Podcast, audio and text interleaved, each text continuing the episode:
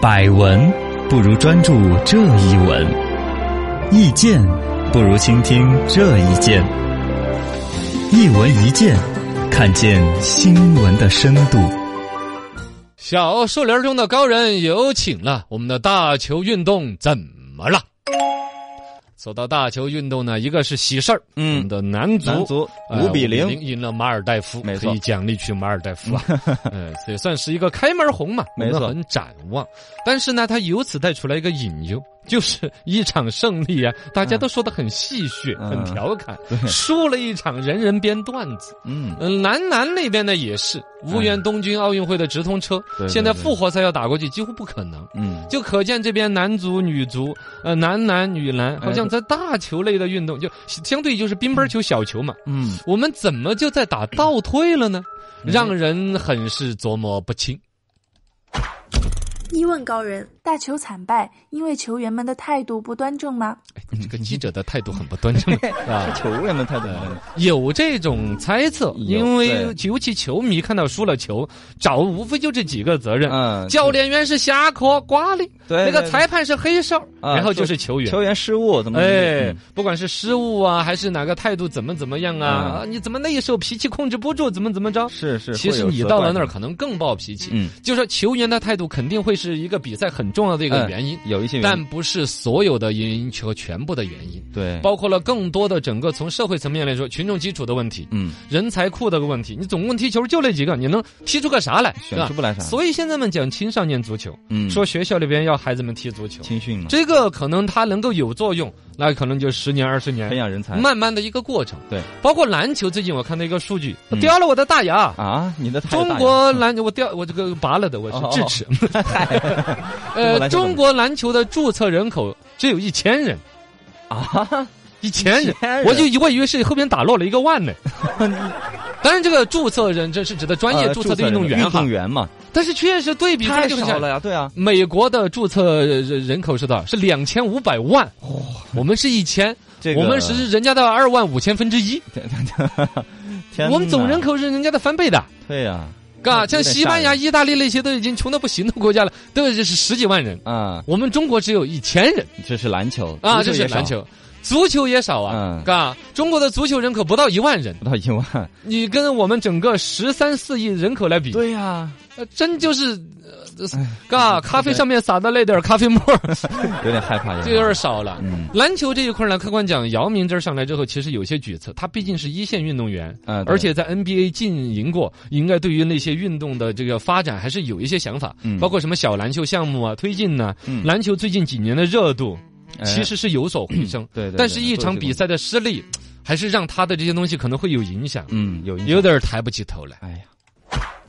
二问高人，造成中国大球尴尬局面更深层的原因是什么呢？这个不管是篮球还是足球，人家专业的足球评论员呢，很多文章都分析嗯了。我这一次真想卖弄我自己的一些观点您。说，一个是最近我看到一个别人的观点，我觉得一定的价值跟我们媒体有关的，嗯哼就是足球、篮球、啊大球运动现在都是三分钟热度。啊，三分钟热度什么意思？就是这儿马上有这个奥运会了，哎有比赛了马上有世锦赛了，有世界界杯了。嗯就关注一下嗯啊，，就关注一下，就像那个篮球那个比 赛，世界杯在咱们中国办的是说我们都是对比赛输了我们才关都注。打了几场了，我们才关注的，对啊呀、嗯这种大球运动往往就是这样这样这样这样一一抓就绑紧， 一放嗯就捞松，对对，对然后就有是完就没了一关注啊，就全大街小巷都在讨论，人人都说嗯你必须要赢。是是是是，比赛大赛一完 了，谁也不理了，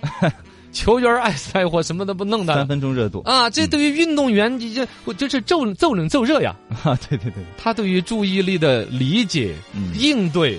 对，是抓做不住，好的。这个里边，你说我们媒体是有一定的责任的。对，就说没有大众的本身的基本的运动的热情和爱好，只在大赛来了以简单的国家荣誉感我们才宣传嗯和那种输赢心去做一个关注。你说球队对于输赢该看得多重？对，他们比赛的心态怎么做到的平常心嗯是吧？对，你放眼望去，我们现在几个大赛都轮到这儿了。女足之前现在世界杯不是八强无缘了噻，是吧对女足？这个跟世界之杯前孙文队长还可以代言带电池的时代，哦哟，已经完全的越走越远了。太太久了，什么叫做唯成绩论？什么叫做唯大赛论？这种是一个越来越强的不可逆的趋势。嗯，就只对大赛关注，只踢好了才关注。你对你说这个东西儿，那能不能出得了多好的这就是成绩吗个弊病啊！三问高人，大球如何才能健康发展呢？这个也是我们解决不了的。嗯但是呢，除了那些比如说专业的足球比赛呀，一些专业的这种比如说教练呐、管理的提升，有人人家专业的人做专业的事儿，对，我们就媒体人说媒体事儿，我觉得我们可以关注一个事情什么呢？就是我们的作为有哪一些是真正，比如说很多足球的报道员，比如说像黄健翔老师这些啊，对足球有那么声嘶力竭的真的爱是，情怀激情，那你做了什么？嗯，其实是可以作为的。对我们典型的说一个日本的 NHK 也是电视台 NHK 媒体同行啊。对， NHK 人家去做了一个电视纪录片儿就是之前这个俄罗斯世界杯的时候，嗯他们日本不是不是我不可能 话应该日本本输给比利时，下半场补时十四秒的时候被人家弄死弄绝上杀了绝杀了。对，人家就真真的去拍个纪录片儿叫《让日本沉默的十四秒》。啊，拍的非常就好把那十四秒钟换各种角度、不同的姿势 拍，十四秒弄拍出来一个多钟头，对一直分析嘛，就讲解嘛啊，嗯这个球员在干嘛，那个对对在干嘛，这个怎么怎么样。就把它分析透了。第一，从这个观众的角度来说，这个节目，我嗯就、我也想弄明白那十四秒干嘛了。啊，对就包括我们篮球这一次最后那点儿时间，啊啊，啊那一分儿那两分儿怎么了？对，最后阿联那个那个时打间成那样还是输了啊，，其实是可以拍个纪录片来分析的。对于观众是一个收视率，于球员、球队是一个自我剖析的一个旁观者的一个角度。嗯，这是对于比赛真正有价值的媒体的作为。对对，对我们中国的不管上至 CCTV 五，下到我们 CCTV 都五，有这个责任啊，但是做的不多的呀。确实确实，这是二一个呢，来说，我们整个媒体，不管是网络还是我们这种所谓的小电台节目主持人张口就来的，嗯其实对于足球、篮球，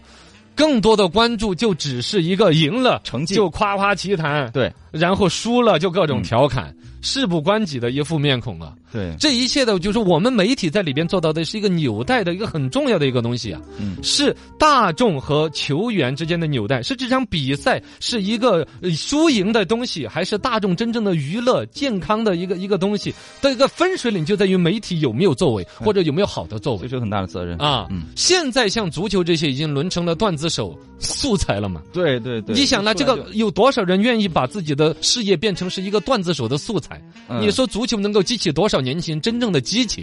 对你除了恒大那种老板几百万一颗球的踢，嗯我还冲着什么？我出去跟人家说我是中国男足的，都拿来拍屌丝男士的桥段，我的脚臭，嗯，嘎！我原来这真不崇拜的应该偶像的球星去配合拍一个中国男足脚臭的段子，这这确实，嗯，媒体是我有我责对任这个项目还有多少爱和运动？嗯一个成绩稍微好一点之后就奉为神灵，就光只管吹捧；稍微差一点儿点儿的差错，就骂声一片的一个职业，没错，该多么的战战兢兢！你说心理素质培养到培养到什么份儿上，能够应对这个？最关键，以现在不管是中国男足还是篮球的比赛里面，你看得到的球肯定有球队的专门的心理辅导，但应该是放在技战术之外很边缘的。嗯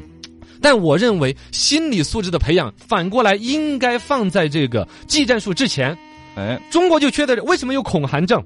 啊，就害怕，他就是心理素质。对为什么会打一些很撇的球队会输？是那一场，要么就是国内的压力，要么就是某一种事。我我甚至可以无聊到把我们在演艺圈的一个所谓的那种真听、真看、真感受，就这个卖给足球队。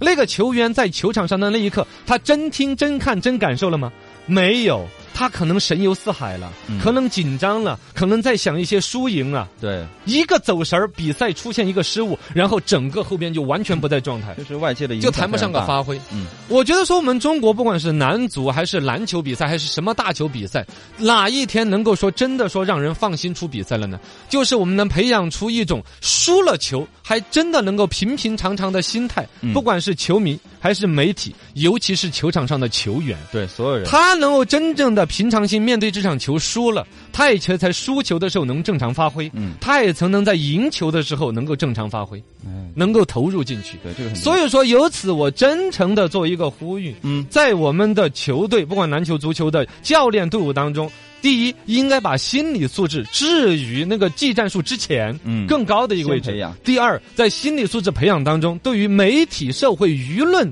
之应对心理，嗯应该是专门列一门课，对因为毕竟太左右他了。对然后在那个时候，我们再来呼吁说，我们是不是更多的在日常的足球比赛呼吁宣传当中起作用？哎深度啊，